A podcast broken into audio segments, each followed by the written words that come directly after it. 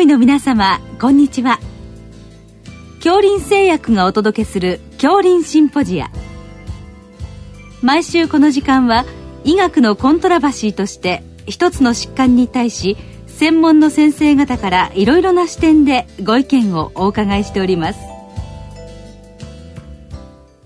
シリーズ泌尿器領域の高加齢医学の最前線の9回目。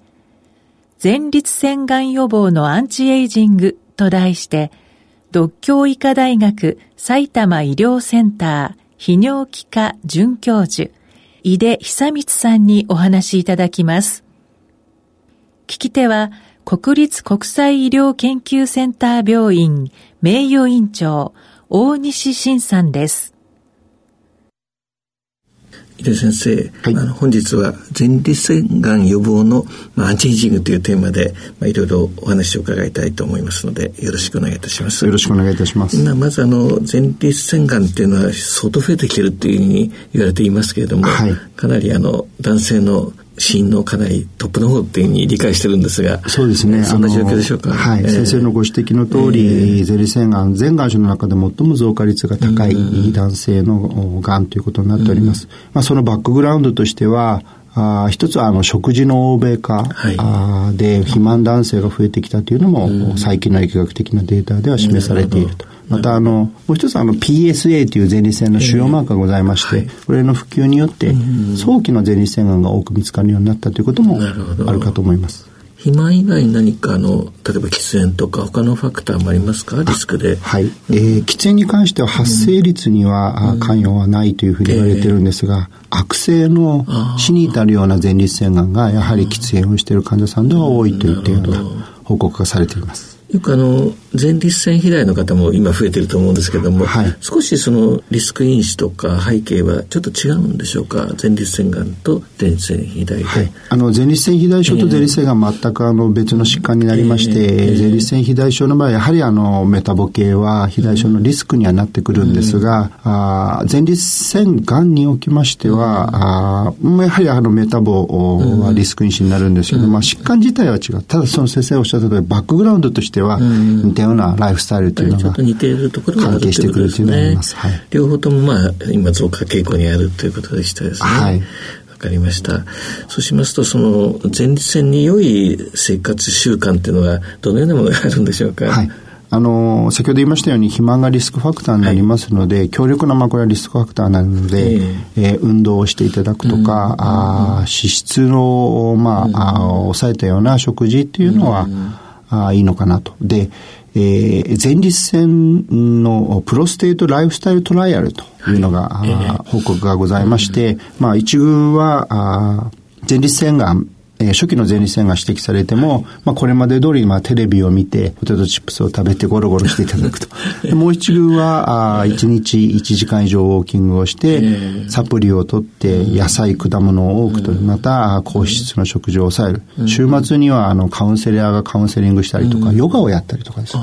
そういった介入をしたといった試験があって、えー、そういったところでは、あ介入した方はたったえー、5%ぐらいしか手術やホルモン療法や放射線治療といった治療が必要にならなかったのに対して、コントロール群では4割近くが何らかの治療が必要になったという報告がありますので、やはりライフスタイルの改善というのはがんの進行を抑える上でも重要かなというふうに思います。はいその加齢の影響っていうのもかなりあるんですか？やっぱり前立腺そうですね。あの先生おっしゃってられた通り、えー、まあ、前立腺が高齢者で多くかかる病気なんですが、えー、我々のデータでも、えー、高齢になるとテストステロンが落ちてくるんですけども、テストステロンの低い患者さんほど悪性の前立腺が出てるというようなデータもございます。なんかテストステロンが高いとなんか腫瘍が増殖するような気もするんですけども、はいちょっと逆の感じなんですかね。そうですね。あの、確かにあの、ホルモン療法非常に前立腺がんでは有効なんですが、えーがんの発生段階においてはテストステロンの低い方の方が、うん、病理学的な悪性度の高いがんが出てたりとか、あ効率に浸潤がんが多いとか、そういった報告は多くされております。それは何か理由は分かってるんでしょうか？はい。あの逆にあのテストステロンが高い方が正常な前立腺の分化を促進してがん。化に至らないとか、またあのがんの抑制に働く DNA ダメージレスポンスといったようなシグナル経路をテストステロンをうまく働かせてで、眼科を、えー、抑制してるんではないかといったようなこともございます。はい、そうしますと、むしろテストステロンの低い方に少し介入といいますか、治療をしてあげていった方が、はい、ある程度いい結果が出るっていうことも考えられるんでしょうか？そうですね。あの、うん、テストステロンを上げるには一番いいのは運動なんですけども、ね、やはりあの、運動をされてる方っていうのは、がん。の罹患率ですが、に低いといった報告は、多くされていますなかなかそのご年配になると運動も大変かと思うんですけど 先生どういう運動患者さんに勧められてますか、ね、はい、あの先生おっしゃられた通り激しい運動をすると逆にあのテストステロン下がってしまいますので軽いあのウォーキング程度の運動っていうのはやはりいいのかなというふうに思います。ですね、はい、例えば一日何歩以上とかあの指導されますか、はい。やはりあの年齢にもよるんですけども、うん、まあ大体8000歩ぐらいは歩いていただくような指導はさせていただいております、うん。はい、少し早いし何分ぐらいなんですかね？大体先生はまあ40分ぐらい歩いていただくように。ちょっと40分ぐらいということですね。そうですね。少し多めにというところで。はいですね。それでは次にその前立腺に良い食べ物についてお伺いしたいんですけども、はい、どういったものが今あの知られてるんでしょうか？はい。あの多くの研究されてるのはあの豆類に含まれるイソフラボンがまあ、特にあの納豆なんかはいいと思うん。ですがイソフラボンは疫学的に前立腺の抑制効果があると。あと、強力な抗酸化物質である、あの、カレーの中に入っている香辛料のターメリックの主成分、クルクミンが、まあ、非常に前立腺がんの予防にいいんじゃないかというようなことが言われています。クルクミンは特に、えー、前立腺のがん細胞の中のテストステロンの構成を抑えて、まあ、ガソリンを抜いていくような、自動車のガソリンを抜いていくような作用があるというのが分かっておりますので、まあ、こういった食事もすごくいいんではないかなというふうに思っております。玉ねぎ類なんかはどうなんでしょうか？えー、玉ねぎ類に関しては前立腺がんの予防効果で立証されているものっていうのは今のところないと。あまりないんですね。はい先ほどあのお話しされた食べ物は何かそのスタディである程度あのデータが出てるような、はい、あの食べ物なんでしょうか。はい。あの豆類に関しては、まあ、多くの疫学的調査がございますし、うん、クルクミンに関しても、うん、摂取量が多いと前立腺がんの予防の効果があるんじゃないかということは言われております。ただ、あの、実はですね、カレーで言うと、うんまあ、100杯ぐらい食べないといけないというような量になりますので、でね、まあ、そういう場合は、クルクミンのサプリメントサプリメント。はい、実際は、あの、手に入るようなはい。あのーうんクルクミン、非常にあの腸管からの吸収率が悪くて、実はそれをナノ化したクルクミンが出ております。まあ、こういったものの摂取によって、前立腺がんの少しでも予防の効果が出ればなというふうに思います。はい。そうしますと、あの、日常臨床の現場で、まあ、運動しなさいということと、はい、食生活は、でもあんまり脂肪が多いとか、メタボになってもいけないわけですよね。そうですね。はい。どのように 指導されてますか、はい、あの運動をしていただきながら、高脂肪食は避けていただいて、うん、えー、例えばお肉にしても霜降りではなくて赤身のお肉を取っていただくとか、まあ、お魚も前立腺がんの予防にいいというデータがございますので、うん、お魚をよく取っていただくような話もしております。お魚に含まれている、まあ、良い脂肪の成分ありますよね。はい、ああいうのもやっぱりそうですね。しいんでしょうか？えー、ただあの最近またデータがですね、えー、先生、あのオメガ脂肪酸とかがコントラバーシャルなデータも出てきてて、ただあの、まあ、あの、悪い脂質は含むんでないなというところで、お魚も一応進めさせていただきます。ただ、がん予防という意味では、なかなかちょっと難しい、疫学的データでも難しいところがございますね。あの、タバコに関してはやはり、やっぱり、あの、ある程度抑えないといけないんでしょうか、はい、その前立腺がやはり、あの、悪性の前立腺がんを増やしてしまうので、うん、えー、禁煙をお勧めしております。うんうん、なるほど。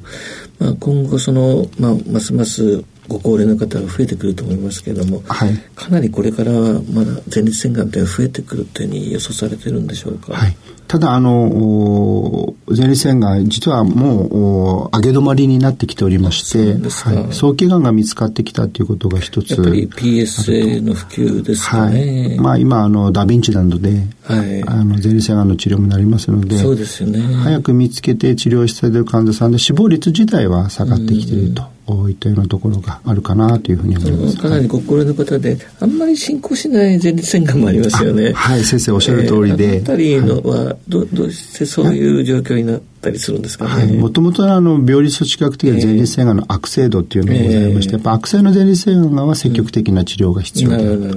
悪性度が低い前立腺がんに関しては、あそのまま実は無治療でも、あの、天井を全うできる患者さんも多くいるところになります。それの見極めも、まあ、重要ということですね。悪いがんにならないために、やはり、あの、ライフスタイル、まあ、禁煙も含めて、ライフスタイルを改善していただくっていうのは重要かな。悪性度の高い方っていうのは、少し、あの、年齢は若い層になるんでしょうか？はい。あの、特にあの、家族歴のある患者さんなんかは、まあ、お父様が前立腺がんであると、自分自身が前立腺がんになる確率が2倍ぐらい上がってしまいますので、そね、はい、そういった患者さんは特に要注意、注意が必要だと。思います。食生活とか生活環境が似てるとか、あれなんか遺伝子的な背景とか、何か言われてるんでしょうか？あの、ファミリアルな前立腺がんというのも実際はございまして、うん、やはりそういった遺伝学的なバックグラウンドが、うん、大きいんではないかなというふうには言われております。はい、そういう場合は気をつけないといけないってことですね。そうですね。はい、ただ PSA も値が高いからその悪性度が高いっていうわけでもない場合もありますよね。先生おっしゃられる通りで。えー、そのあたりはどういうふうに考えたらいいですかね。あの例えば PSA がちょっと引っかかったら、次にどういうふうにするかとか、何かその辺はありがとうございます。あの PSA がやはり少し高くてリスクがあるという方に関してはやっぱり MRI 検査をお勧めします。MRI が有効なんですね。はい、はいあの、MRI によって今かなりあの、診断ができるかなり早期に見つかるようになったということですね。はい、まあそういった患者さんの場合には、うん、積極的な治療の帰りが必要になるのかなというふうに思います。わ、かりました。はい。井出先生、本日はどうもありがとうございました。ありがとうございました。シリーズ、泌尿器領域の高加齢医学の最前線の9回目、前立腺がん予防のアンチエイジングと題して、独協医科大学埼玉医療センター泌尿器科准教授、井出久光さんにお話いただきました。聞き手は、国立国際医療研究センター病院名誉院長、大西晋さんでした。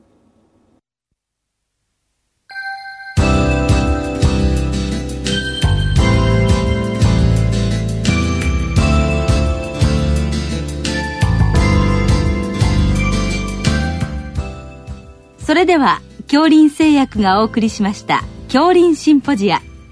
来週をどうぞお楽しみに。